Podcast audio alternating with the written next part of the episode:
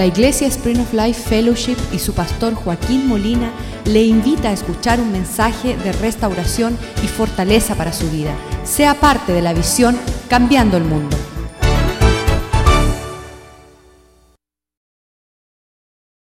mañana. Padre, yo te doy gracias por la oportunidad de compartir tu palabra. Te doy gracias que tu palabra es lámpara para nuestros pies, es luz a nuestra senda. Hace el necio un sabio, es el alimento de la vida. Tú dijiste que no solo del pan vivirá del hombre, sino de cada palabra que sale de tu boca.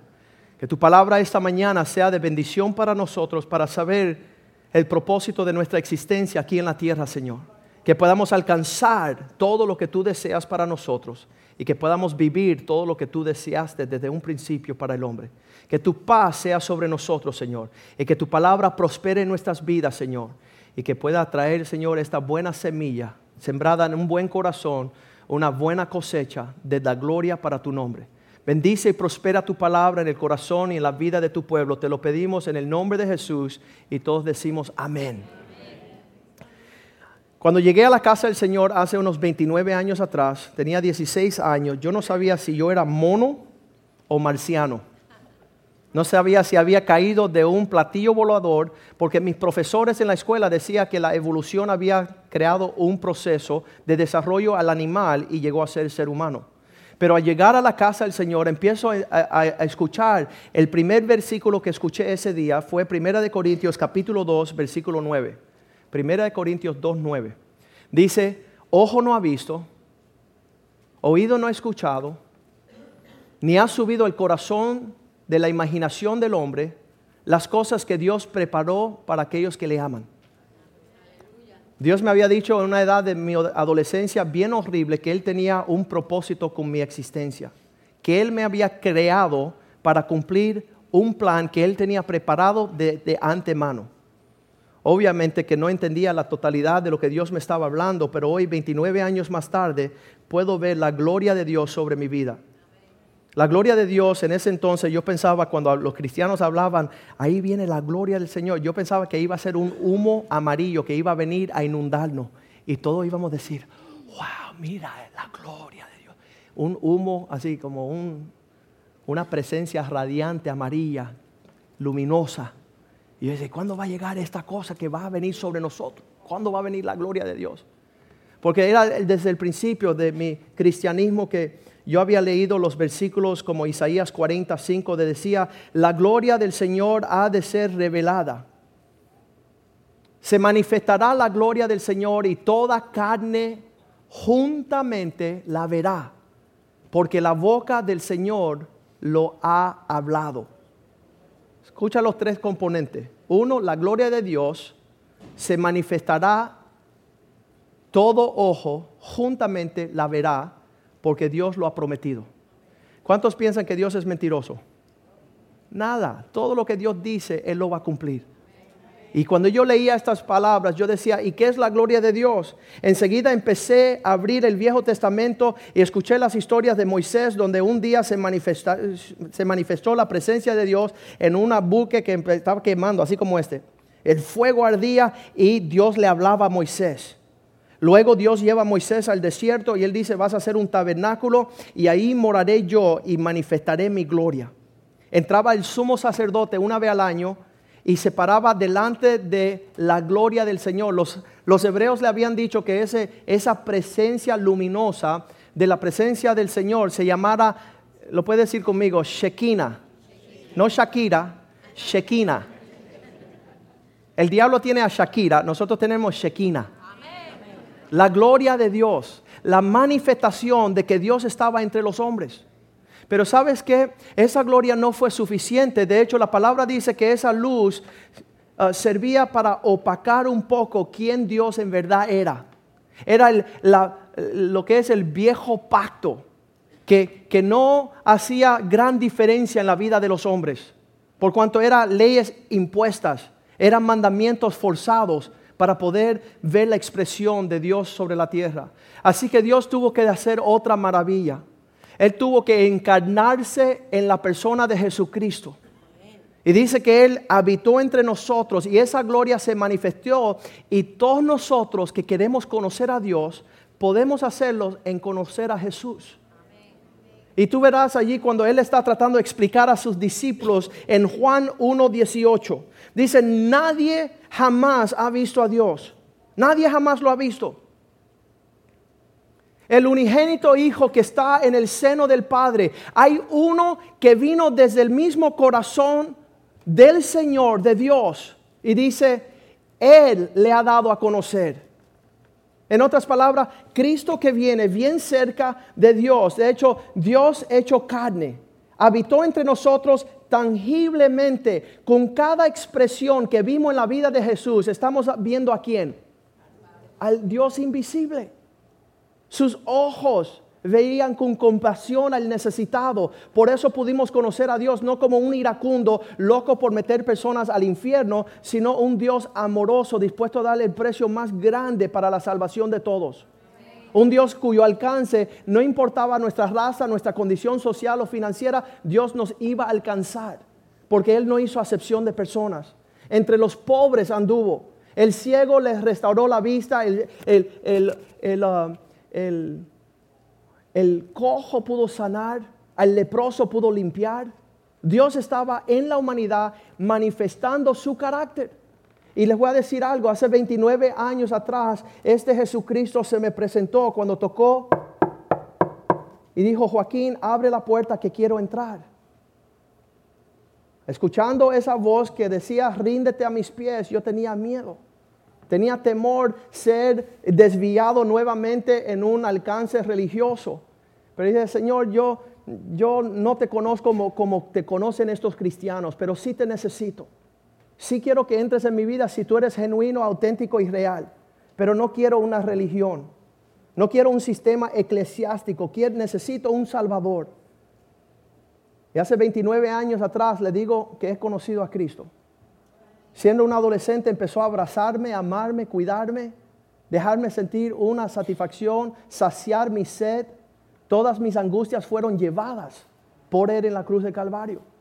Entonces empiezo a, vivir la realidad del propósito mío sobre la tierra. Todo quien es Dios está ahí manifiesto en la persona de Cristo. No hay nada que le falte a usted que Cristo no pueda suplir.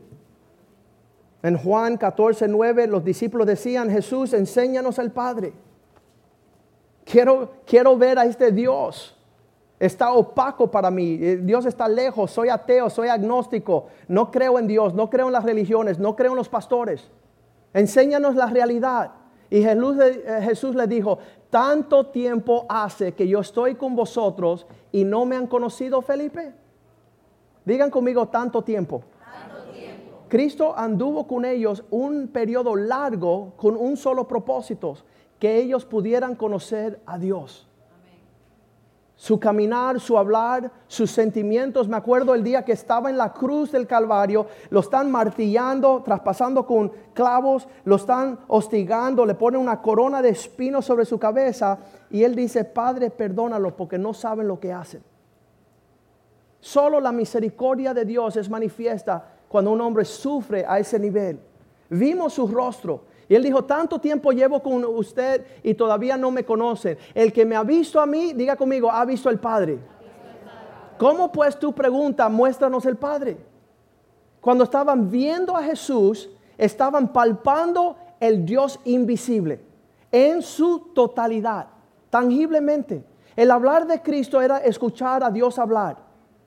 El ver su compasión y su misericordia mostraba cuando él dijo la parábola del hijo pródigo. Había una vez un, padre con dos hijos, se le fue el hijo a una vida pródiga. Al regresar, el papá lo estaba esperando y lo abrazó y lo vistió y le dio un anillo y, y tuvo una fiesta, una celebración. Así es cada vez que uno torna de regreso a casa. Así lo está esperando Dios con brazos abiertos.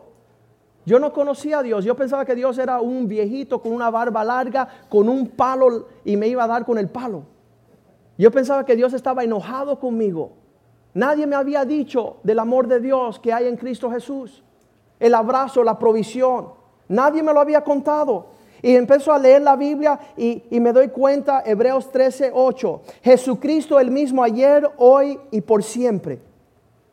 Ese Jesucristo que manifiesta a Dios está listo hoy día para abrazarle a usted, para perdonarle a usted, para darle la bienvenida a la familia de Dios.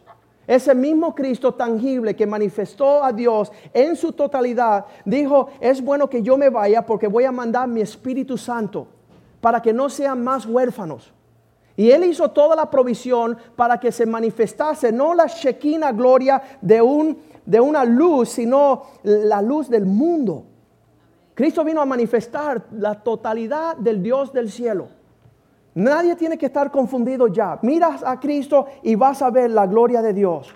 Acércate a Cristo y verás no un humo luminoso, sino verás la realidad de la expresión de la gloria de Dios sobre esta vida.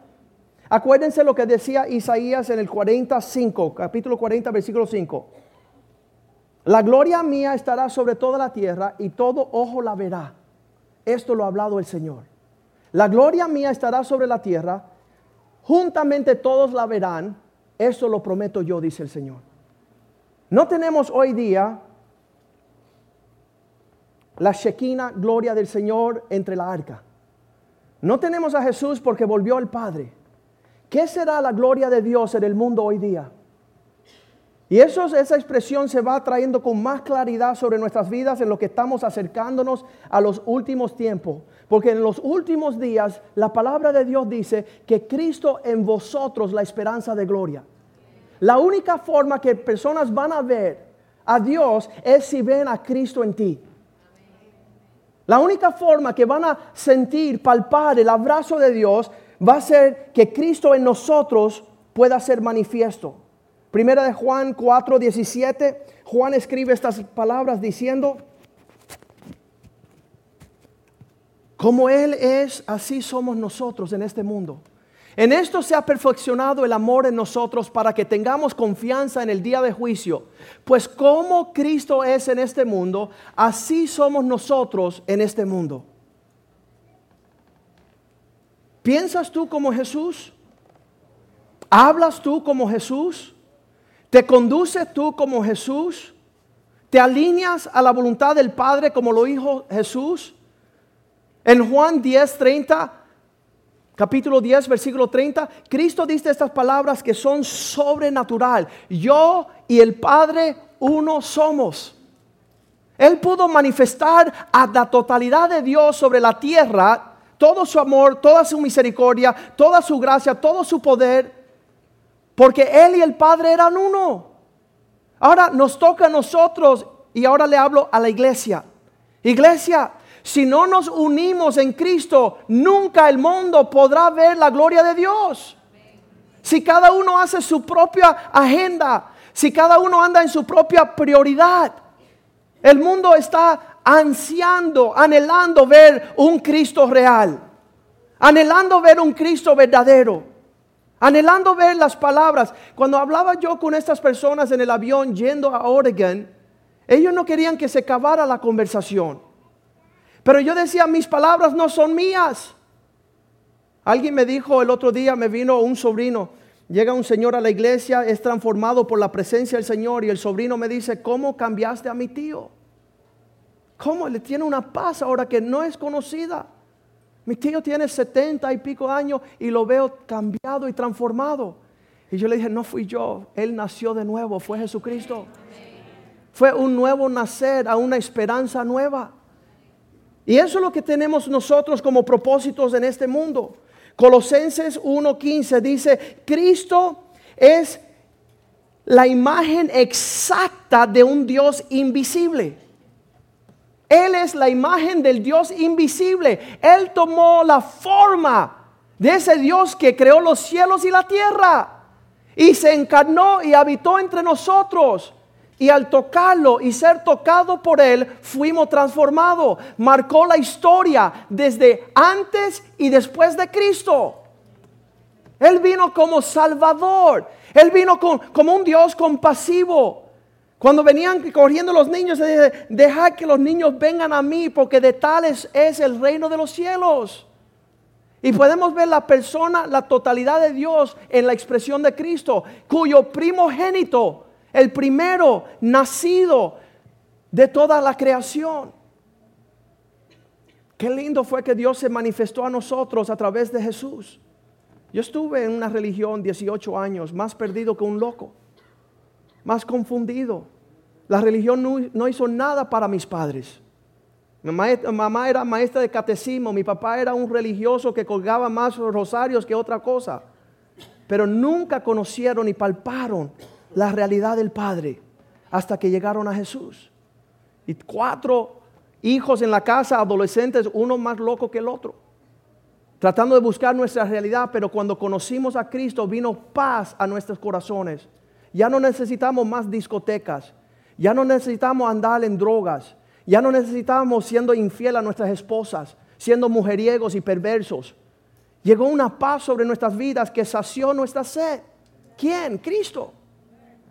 Eso es la gloria de Dios sobre la faz de la tierra. Pero ahora dice la palabra de Dios que toda, toda este, esta expresión, mira el 16, eh, Colosenses 1, 16.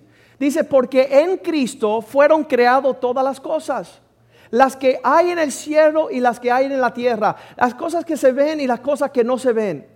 Estos tronos, estos dominios, estos principados, sean potestades, autoridades, todas fueron creadas por medio de Él y para Él. ¿Qué significa eso? Que usted no va a encontrar el significado de tu existencia hasta que tú vengas a Jesús. Usted no va a saber lo que es verdadera gloria. La gloria de este mundo pasa como la hierba del campo, que un día sale y la próxima pierde su encanto. Pero la gloria de Dios permanece para siempre. Es una manifestación del propósito de Dios para todos los días de tu vida. Mi ansia es despertarme temprano en la mañana y vivir cada segundo manifestando el propósito de Dios. Desde que me levanto hasta que me acuesto. Y a veces ni me da tiempo de comer. Porque quiero ver cómo se desarrolla y florece el propósito de Dios en mí a través de Cristo. Me acuerdo la película Superman, donde aquellos artistas buscan la gloria de este mundo siquiera un momento, donde Lois, Lane está volando por las nubes con Superman mostrando la gloria que terminó al final de esa película. Y verla unos años más tarde en los matorrales de sus patios, en el fango, la policía sacando una loca esquizofrénica deprimida. Porque la gloria que promete este mundo es pasajera. No tiene promesa. Pero la gloria de Dios nos abastece todos los días de nuestra vida. La bondad y la misericordia de Dios nos alcanzará. Pero tenemos que nosotros buscar de Cristo. Tenemos que entender a Cristo, estar en su palabra, decir igual que dijo Cristo, cuando Él dijo, yo y mi Padre somos uno, nosotros decir, yo y Cristo somos uno. Y la manifestación de Cristo en la tierra, su iglesia, aunque no te guste, su iglesia es el cuerpo de Cristo, es la expresión de su gloria. Aquí tenemos ricos y aquí tenemos pobres, tenemos gordos y flacos, viejos y jóvenes, todos brillando con la gloria de Cristo nuestros pensamientos, nuestra, nuestra búsqueda de los demás. Imagínense que Cristo hubiese andado por ahí y si yo sano el ciego, ¿qué me va a dar? Con un motivo corrupto, ser mejor cristiano para ver qué le saco. Mucha gente son partícipes de la iglesia para sacarle provecho. No Cristo. Cristo estaba buscando entregarse para conocer la voluntad de Dios. Cuando Pablo lo entendió así, él dijo, todo lo doy por basura todo lo que soy lo dejo como si fuera estiércol, lo voy a flochar por el toile, al fin de alcanzar el propósito por el que, cual fui hallado. Cristo quiere manifestar. Imagínense si Pablo hubiera dicho, no, no me voy a acercar. Dos terceras partes de la palabra de Dios fueron escritas por Pablo. Dos terceras partes de, de la manifestación del propósito de Dios para su vida. ¿Qué será lo que no está escrito, lo que no está manifiesto en tu vida porque no te rendiste a los pies de Cristo? ¿Qué es lo que está ausente en este mundo que no se manifiesta en gloria porque tú todavía estás decidiendo si vas a vivir para los propósitos de este mundo o los propósitos de Dios?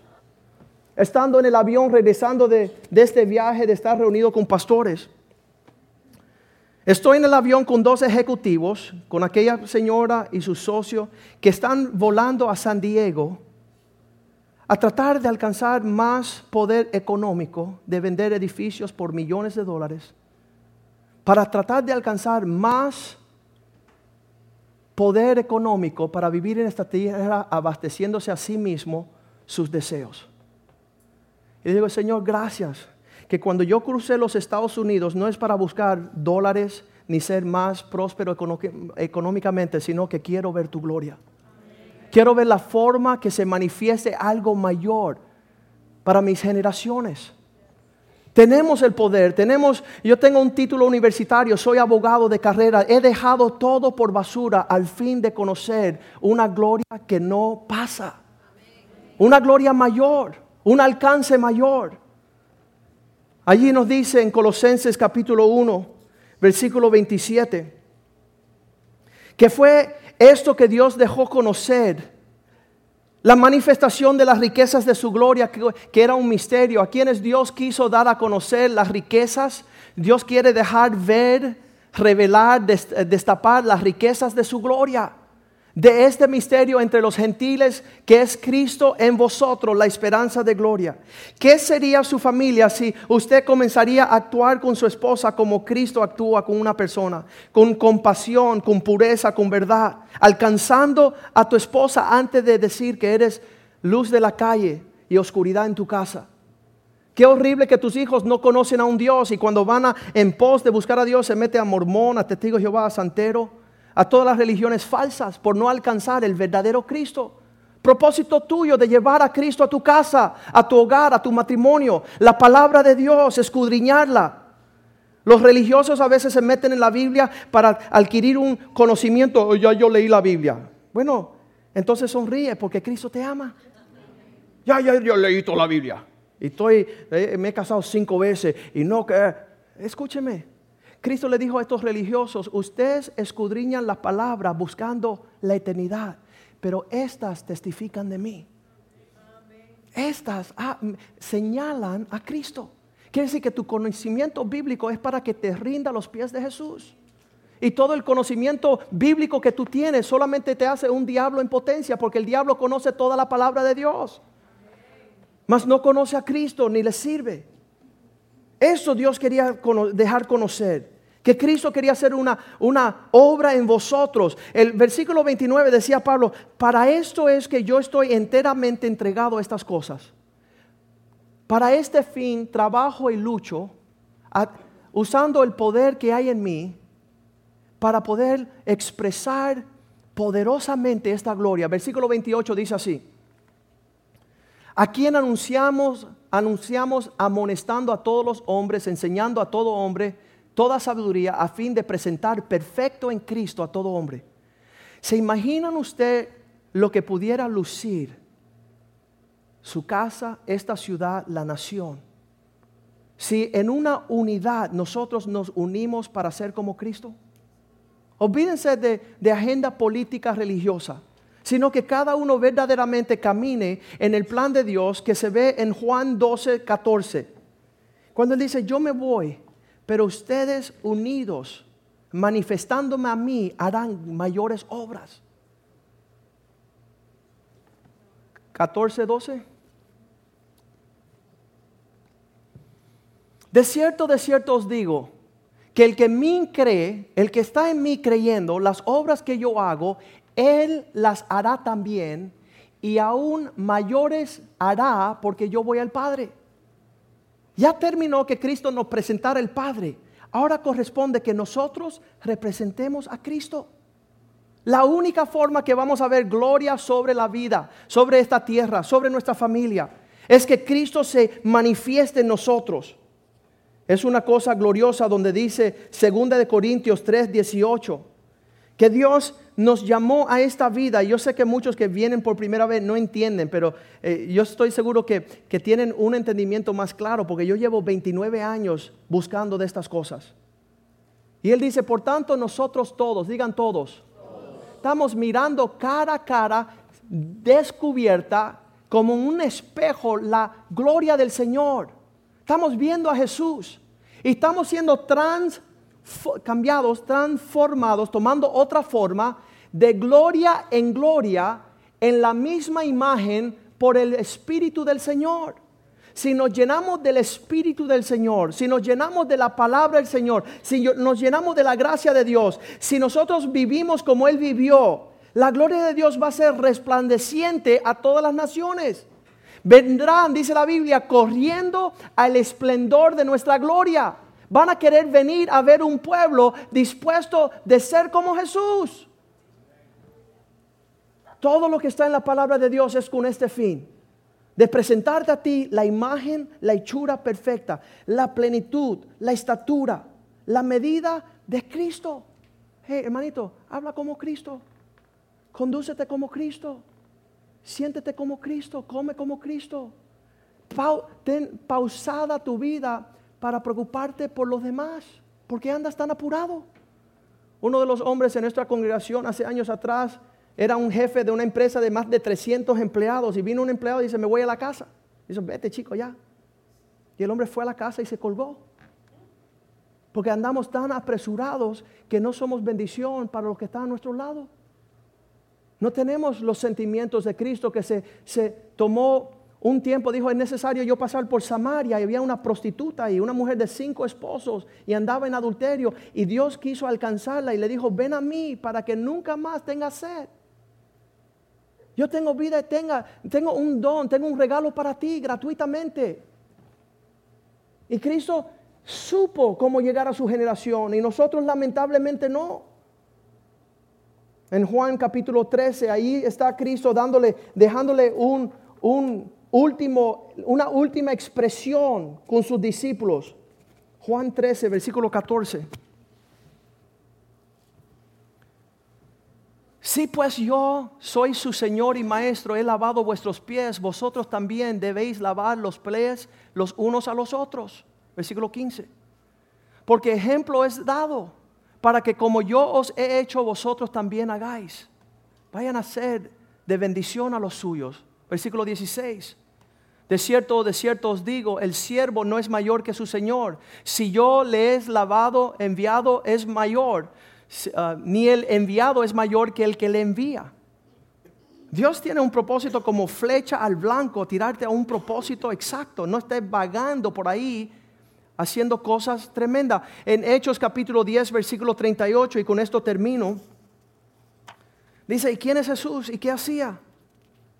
Cuando estaba Pedro hablándole a Cornelios, él le dijo, este Jesús, este Jesús fue ungido por el Espíritu Santo de Dios y recibió poder. Como este anduvo haciendo bien y sanando a todos los oprimidos por el diablo, porque Dios estaba con él. Si Cristo pudo caminar en esta tierra y la marcó manifestando el carácter de su papá, usted y yo, cristiano, Dios nos llama en nuestra generación de tomar la forma de Cristo, ser transformados, cambiados nuestro pensamiento, andar diferente, hablar diferente. Yo escojo andar con amigos diferentes. Yo escojo andar con, dejar de andar con algunas personas a fin de que yo pueda de verdad ser marcado como uno que, manifiesta a Cristo. Quiero tener esa, ese poder del Espíritu Santo. Solamente el Espíritu de Dios te puede llevar a perdonar a los que son imperdonables. A llevar la carga de, del impío, la prostituta, el torcido. Llevar bendición al que no la tiene. Importarte el pobre, alcanzar ¿Sabes qué? Solamente el Espíritu de Dios te lleva a ser generoso. ¿Cuántos eran tacaños? Uh, tacaño, hasta con mi esposa. Algunos pueden decir, yo tenía mi dinero escondido de mi propia esposa. ¿Sabes por qué? Porque eres tacaño. Pero cuando tiene el Espíritu de Dios, cuando tiene la presencia de Dios, eres un hombre generoso. Eres un hombre espléndido. ¿Y sabes qué? Vive para los demás y no para ti. Y esto solamente lo puede hacer el Espíritu de Dios, la gracia de Dios. Este Cristo pudo manifestar. Dios estaba con él, pudo manifestar y librar a los que estaban oprimidos, atados, golpeados, pateados por el diablo. Y ahora nos corresponde a nosotros, la iglesia. Vamos a pedirle a los cantantes que vengan aquí adelante. Espero que, y siempre tengo yo un un dilema personal que hay un peso grande de responsabilidad de poder expresar quién es Dios en nuestras vidas. Porque dice que el poder de la vida y de la muerte está en la lengua. Y vamos a ser responsables por cada palabra que sale de nuestras bocas. En este día hay la oportunidad de cruzar de las tinieblas a la luz, del reino de las tinieblas al reino de luz, de la mentira a la verdad, de estar confundidos a estar ciertamente plantado en la cosa del Señor. Pero sabes que vas a ser juzgado por tu sí o por tu no. Si tú dices que no, ya para la eternidad ese va a ser su respuesta. Y si tú dices que sí, eso te va a justificar. Eso va a permitir que Dios venga y pueda hacer una obra en tu vida. Y yo le doy gracias a Dios todos los días que con 16 años yo no sabía a qué me estaba invitando el Señor, pero dijo, por si acaso yo lo quiero. Quizás sea la esperanza que yo necesite. Y sabes qué? Más que esperanza, más que vencedor en Cristo Jesús. No hay objeto, no hay alcance, no hay dificultad que Cristo no es suficiente para poder sobrellevar. Y ahora no solamente que Cristo ha entrado en nosotros y sanó nuestras dolencias y cambió nuestro lamento en baile, pero ahora nosotros estamos yendo a abrazar a los huérfanos. Aquí en esta iglesia hay más de 25 huérfanos. Muchachos que no conocen un papá a menos que yo sea su papá. Niñas que no conocen una, una familia a menos que yo sea su familia. Hijos que no conocen el corazón de un padre porque su padre lo abandonó. Su padre lo dejó tirado, lo rechazó. Y yo tengo la oportunidad de ser Cristo en la vida de esos muchachos. Mostrarles que le amo, velar por ellos, llamarles, preocuparme por ellos. ¿Sabes? Si yo no hubiera venido a Cristo, quizá fuera un abogado prepotente viviendo en Coco Plum, lejos de todo el mundo. Pero gracias a Dios de Cristo en mí, la esperanza de gloria. Cristo en ustedes, si nos unimos, si podemos trabajar hombro a hombro, si podemos de verdad. ¿Sabes que este, cuartito aquí que usted ve, algunas personas entraron aquí esta mañana y dicen, wow, qué grande, esto es chiquito comparado a lo que ustedes acaban de escuchar. Nosotros la iglesia somos aquellos llamados de importarnos. ¿Sabes cuántas personas están en Miami corriendo a santeros y a brujeros y hechiceros y espiritistas? ¿Sabes cuánto? Más del 60%. Poniendo su confianza en cosas de las tinieblas. Yendo a un brujo o una bruja y no al Cristo de la gloria no a un fiel Salvador, no a un Rey de Reyes y Señor de Señores. Y Dios le invita a usted a entrar en la familia. Dios le invita a usted a empezar a ser transformado. Dice que comienza con un nuevo nacimiento. Queremos darle la oportunidad antes de pasar a la ceremonia de, los, de las bodas para que usted tome ese paso y diga, yo quiero a Cristo. Yo no te estoy invitando a una religión es una persona. Es una persona que dejó bien marcado su existencia histórica, sus palabras, sus hechos en la palabra de Dios y transformó la historia de la humanidad de antes y después de Cristo. Que llevó sobre ti, aunque tú no lo conocías, tus pecados sobre el madero, sobre la cruz de Calvario. Y cuando estaban allí hostigándolo, él dijo, Padre, perdónalo porque no saben lo que hacen. Seguía fluyendo ese amor. Y él dijo estas palabras cuando él ascendió y resucitó de los muertos. Esperen en Jerusalén hasta que venga el poder del Espíritu Santo sobre vosotros, porque es necesario que me sean de testimonio y testigos en toda la tierra, en Jerusalén, Judea, Samaria y hasta Jiquilío, Chinandega, la esquina más lejana del mundo. Allí Dios tiene un pueblo que está reflejando el carácter de Cristo. Había la hija de uno de nuestras, de, una mujer que venía aquí a la iglesia, tenía la hija 34 años, estaba drogadicta, prostituta, tirada en las calles, no se bañaba por seis meses. Y un día llamó a su mamá y dijo, mamá, quiero regresar a la casa. Y la mamá decía, no sé qué hacer. No sé qué hacer contigo porque no, no sé cómo hacer con tu situación deja llamar al pastor y vamos a ver qué hacemos. Y, y yo sabía si esa noche yo la llevaba a un hotel, ella iba a sentir un rechazo de una persona que dice, voy a ayudar, pero desde lejos. Te voy a dar un poco de gasolina, pero vete para adelante porque no quiero escuchar tu tragedia. Y yo le dije a esa joven, ven a nuestra casa. Teníamos cuatro hijos bebés, un peligro horrible. ven a nuestra casa, quédate a dormir, porque quería que ella sintiera el amor y el abrazo de lo que haría Cristo Jesús. Cristo no nos ama de lejos y sin compromiso, sino que nos trae y nos abraza desde cerca. Ella se quedó en la casa, la próxima mañana la llevé al salón de belleza y le dije al dueño que era amigo mío, era cliente de la, oficina, le dije, mira, perdóname que te traigo esta escoria humana. No querían tocarle el pelo. Seis meses sin lavarse el pelo viviendo en las calles. Y me hicieron el favor y se la lavaron y le cortaron el pelo. Ella fumaba cinco, cinco casetillas de cigarro diario, tenía una peste de cigarros encima horrible. Cuando ella salió de ese salón de belleza, la llevamos a casa y ella dice, pastor, ¿puedo llamar al, al, que vive conmigo? Porque hace días que no hablo con él y quiero hablar con él. El hombre cuando llegó y la vio, era, él, era, él era judío ateo, no creía en Dios. Cuando él la vio, él se convirtió a Cristo. Él rindió su corazón al Señor. Porque él vio la esperanza de la transformación en la que era su novia. Y eso es lo que refleja el amor de Cristo. Y no quisiera que ese amor fuera opacado en este mundo, porque yo sé que Dios este día te da la oportunidad de venir a Él, de conocerlo a Él, de llenarte de su espíritu, de su gracia, de su conocimiento, de su rectitud, de su pureza, de su carácter, para que tú seas Cristo para los tuyos. Y tú puedes hacer la oración que yo hice con, hace muchos años atrás, pidiéndole a Cristo que te perdone, que entre en tu vida, que sea tu Señor y tu Salvador. Si puedes inclinar tu rostro, todos con los rostros inclinados. Si quieres hacer esa oración conmigo, puedes levantar la mano y bajarla.